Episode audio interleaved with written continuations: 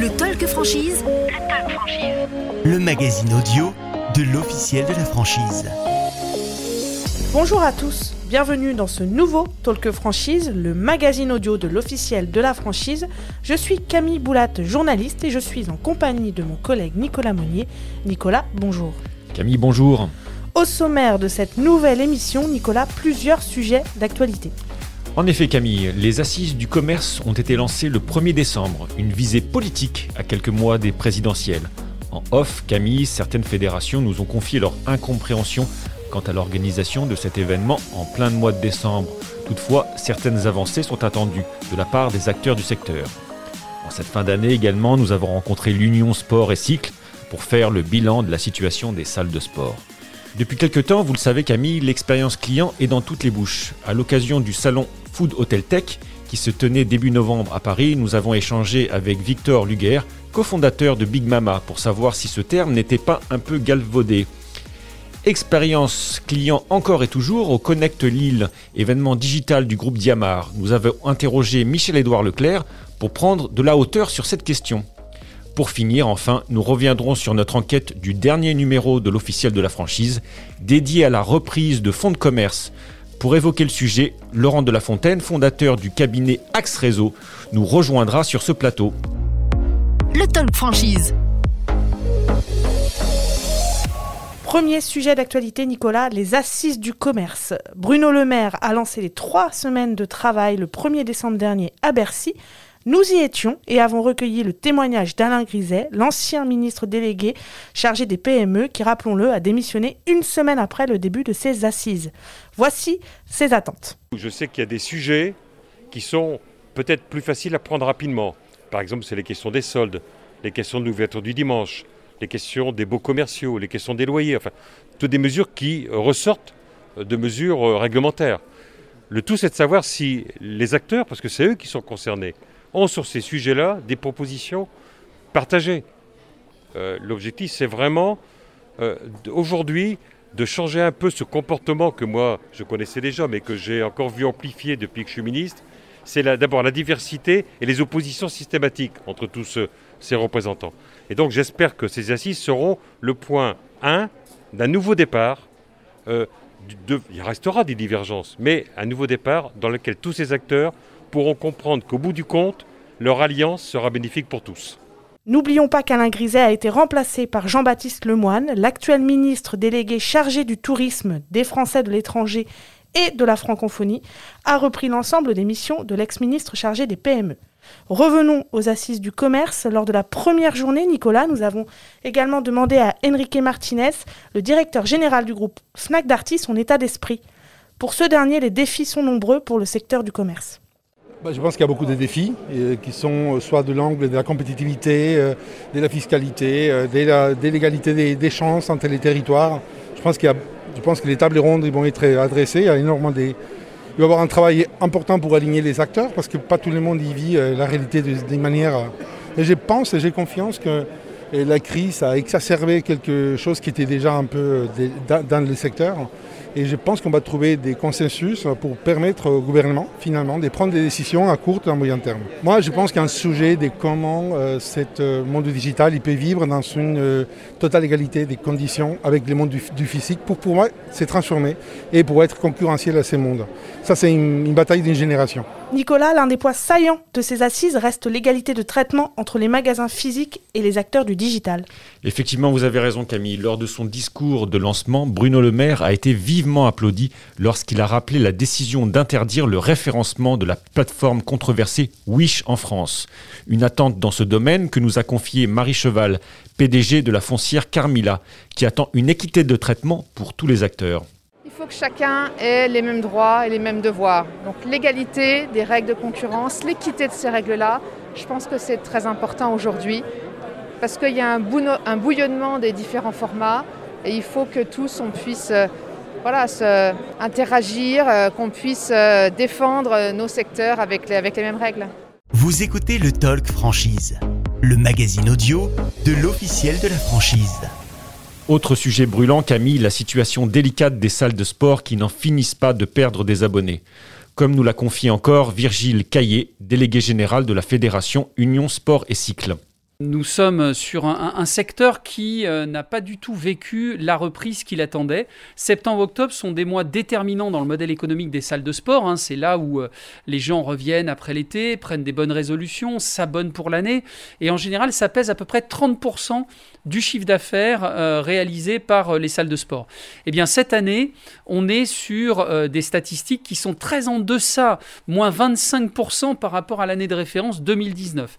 Donc, il y a un vrai recul du chiffre d'affaires, ça veut dire que les entreprises ne recomposent pas leur base de clientèle, ne refont pas de trésorerie. Pour autant, Nicolas, la situation sur le marché du sport est assez paradoxale, puisque si les salles de fitness tirent la langue, les enseignes d'articles de sport, elles, résistent plutôt bien.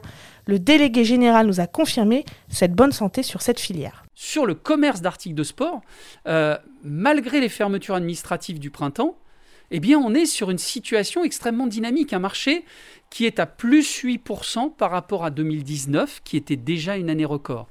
Ça veut dire que s'il n'y a pas de problème d'approvisionnement euh, d'ici la fin de l'année, on pourrait imaginer aller vers une année 2021 record, malgré la Covid, malgré les fermetures administratives. Vous écoutez le Talk Franchise, le magazine audio de l'officiel de la franchise. Jamais autant avec la pandémie, les notions d'expérience client n'ont été prégnantes dans la bouche des différentes enseignes. C'est une véritable auberge espagnole, mot fourre-tout, que nous avons voulu décrypter lors de ce podcast. En effet, Nicolas, nous nous sommes rendus sur le salon Food Hotel Tech dédié à l'innovation dans l'hôtellerie et la restauration qui se tenait début novembre à Paris. Victor Leguer, cofondateur de Big Mama, a lancé l'événement lors d'une keynote. Il est revenu pour nous sur ce qui fait, selon lui, une bonne expérience client. Je crois que l'essentiel, c'est de tous se rappeler qu'on n'est pas là pour nourrir les gens. Euh, pour ça, il y a le supermarché, il y a la livraison à domicile, etc. Je pense que, quand, à fortiori après le Covid, quand les gens sortent de chez eux, ils veulent plus qu'être nourris, ils veulent un moment. L'expérience client, c'est un autre mot pour dire qu'on crée des moments qui, bien sûr, commencent par ce qu'il y a dans l'assiette, mais qui vont bien au-delà. C'est le design, c'est le service, c'est le sourire. C'est pour ça qu'on sort de chez soi, parce que sinon, tout le reste, je l'ai sur Netflix et, et sur Deliveroo. Mais en fait, je sors de chez moi pour passer un moment avec des gens, et c'est pas juste avec les gens avec qui je déjeune ou avec qui je dîne, c'est aussi avec les gens qui me servent dans un lieu qu'ils ont créé, qu'ils ont choisi. Euh, je crois que c'est ça l'expérience client et je crois que ça n'a jamais été aussi important. Côté expérience client, régler son addition a toujours été la croix et la bannière dans un restaurant. Conscient de cet étape fait, Victor Luguer a lancé une application baptisée Sunday, permettant de payer en quelques secondes depuis son mobile. Il nous explique l'intérêt d'une telle innovation. Tout le monde a toujours détesté payer au restaurant. C'est vraiment un mauvais moment. Sauf que comme on n'a jamais pensé qu'il pouvait y avoir une alternative, bah, on n'en fait pas une maladie. Maintenant qu'on a compris qu'en fait c'était totalement abusif de nous faire attendre 15 minutes alors que ça pouvait se faire en 7 secondes, le monde est en train de basculer et ça bascule très vite. Mais Sunday, ça part de notre volonté d'améliorer l'expérience des clients. Et c'est pas pour qu'ils partent plus vite. S'ils veulent utiliser ces 15 minutes pour prendre un café, pour prendre un dessert, c'est tant mieux. Tant mieux pour eux, c'est tant mieux pour le restaurateur. Là, on a vraiment vu qu'il y avait une dynamique positive, c'est qu'en plus d'être bien pour le client, c'était génial pour le staff qui augmente son pourboire de au moins 40% en France, de x10 en Angleterre, et c'était génial pour le restaurateur. Donc c'est un business model qui est gagnant pour tout le monde. À l'occasion de l'événement Connect Lille qui s'est tenu fin novembre dans la capitale des Flandres, nous avons rencontré Michel-Édouard Leclerc, président du comité stratégique du groupe éponyme. L'occasion d'interroger le vieux sage de la grande distribution pour savoir ce que lui évoquait cette notion d'expérience client. Ce mot euh, parcours client et tout ça, c'est un truc, euh, moi je, ne rentre pas trop là-dedans. Euh, je, ne raisonne pas. Enfin, il me semble qu'il y a un biais cognitif là-dedans. C'est d'abord, les consommateurs sont des personnes. Et ces personnes choisissent des modes de vie ou aspirent à des modes de vie le commerce, historiquement, se met sur le passage des gens, euh, vers le champ de foire, vers l'église, euh, vers la salle de spectacle, et fait ses propositions. Avant de parler à un consommateur, on parle à des personnes. Et je pense qu'on doit d'abord répondre à, une demande sociale, euh, on doit enlever de l'anxiété, on doit rendre accessible. Et une fois qu'on a passé le pas de la porte, à ce moment-là, on s'enquiert euh, des besoins du client et de la manière de lui proposer un produit premier prix ou un produit de luxe, etc. Donc la fonction commerciale, euh, elle, n'est pas que dans le parcours du client, elle est d'abord dans la, capacité d'appréhender le, besoin du public. Et je trouve qu'aujourd'hui, on parle énormément du parcours client, alors que ça veut dire que la personne est déjà en magasin, et donc c'est un peu redondant. quoi.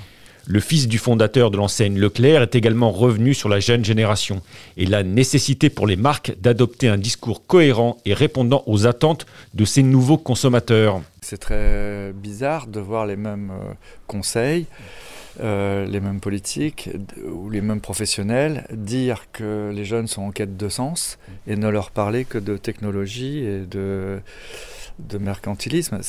vous voyez, il y a une sorte d'antagonisme dans, dans ce diagnostic. Vous écoutez le Talk Franchise, le magazine audio de l'officiel de la franchise. Dans l'actualité également, Nicolas, rappelons que dans le dernier numéro de l'officiel de la franchise, un focus a été fait sur la période de fin d'année, clé pour le commerce.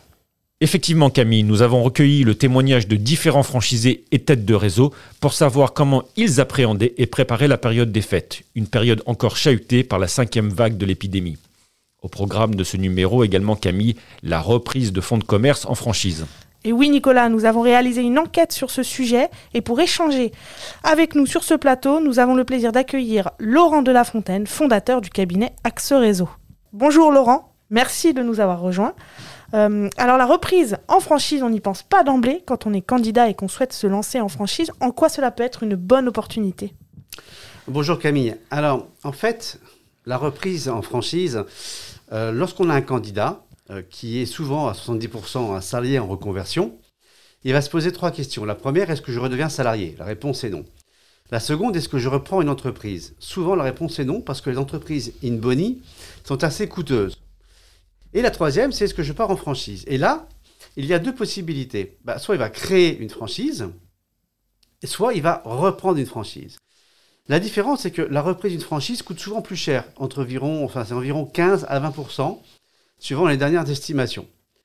Et euh, l'avantage, c'est que la reprise de, de, franchise existante lui permet d'aller un peu, un peu plus loin en termes géographiques que la simple création. Si vous prenez un réseau qui est déjà très maillé, qui a déjà 500, 600 points de vente, il aura fort à parier qu'il ne puisse pas trouver l'emplacement qui va lui convenir.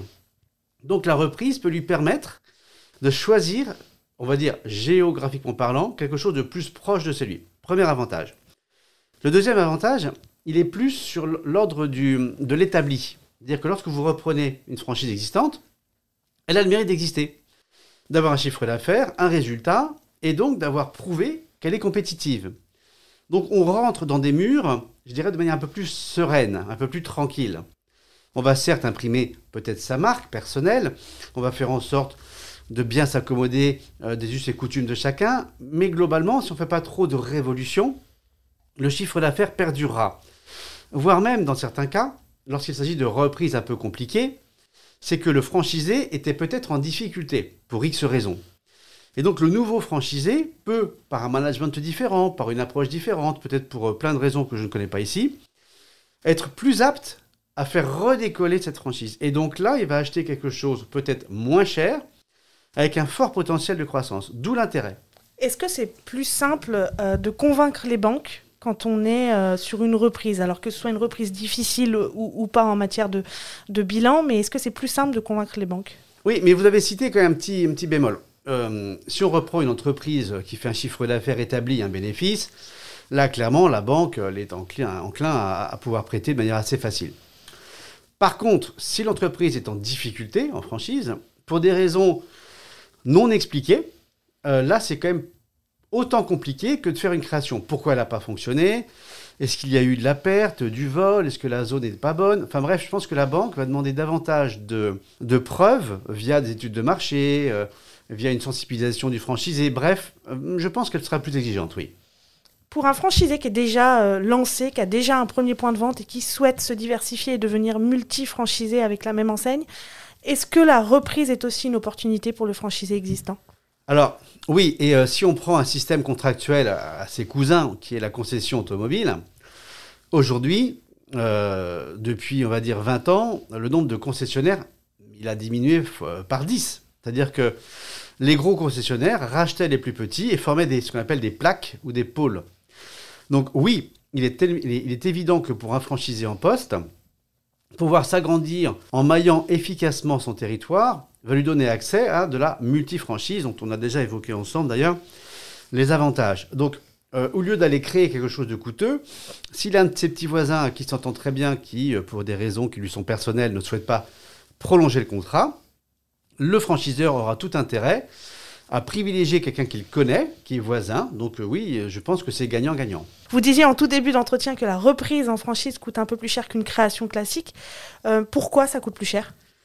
Bah, Parce que vous avez en, fonction du secteur d'activité un calcul sur la valeur de reprise. Très souvent, c'est euh, entre 80 et 100% du chiffre d'affaires. Ça va être quatre fois l'excédent bruit d'exploitation, retraité. Enfin, il y a plusieurs méthodes de calcul, mais l'un dans l'autre, si l'affaire fonctionne bien, elle est coûteuse. Parce que si vous créez un fonds de commerce, vous allez acheter mobilier, matériel, agencement, vous allez acheter un fonds de commerce existant, peut-être, mais l'un dans l'autre, vous serez toujours moins cher qu'une affaire qui est extrêmement performante. Merci beaucoup Laurent pour cet éclairage. Rappelons que vous êtes le fondateur du cabinet Axe Réseau. Merci. Vous écoutez le Talk Franchise, le magazine audio de l'officiel de la franchise. Ce talk franchise touche à sa fin, Camille. Merci à tous d'avoir été avec nous pour ce nouveau numéro. Nous vous donnons rendez-vous l'année prochaine en 2022 pour une nouvelle émission dédiée à l'actualité franchise. D'ici là, passez tous de bonnes fêtes de fin d'année. Et en attendant de nous retrouver, vous pouvez réécouter tous nos podcasts sur notre plateforme CDI Podcast ou sur les principaux services de streaming. À très bientôt. Le Talk Franchise. Le Talk Franchise. Le magazine audio de l'officiel de la franchise.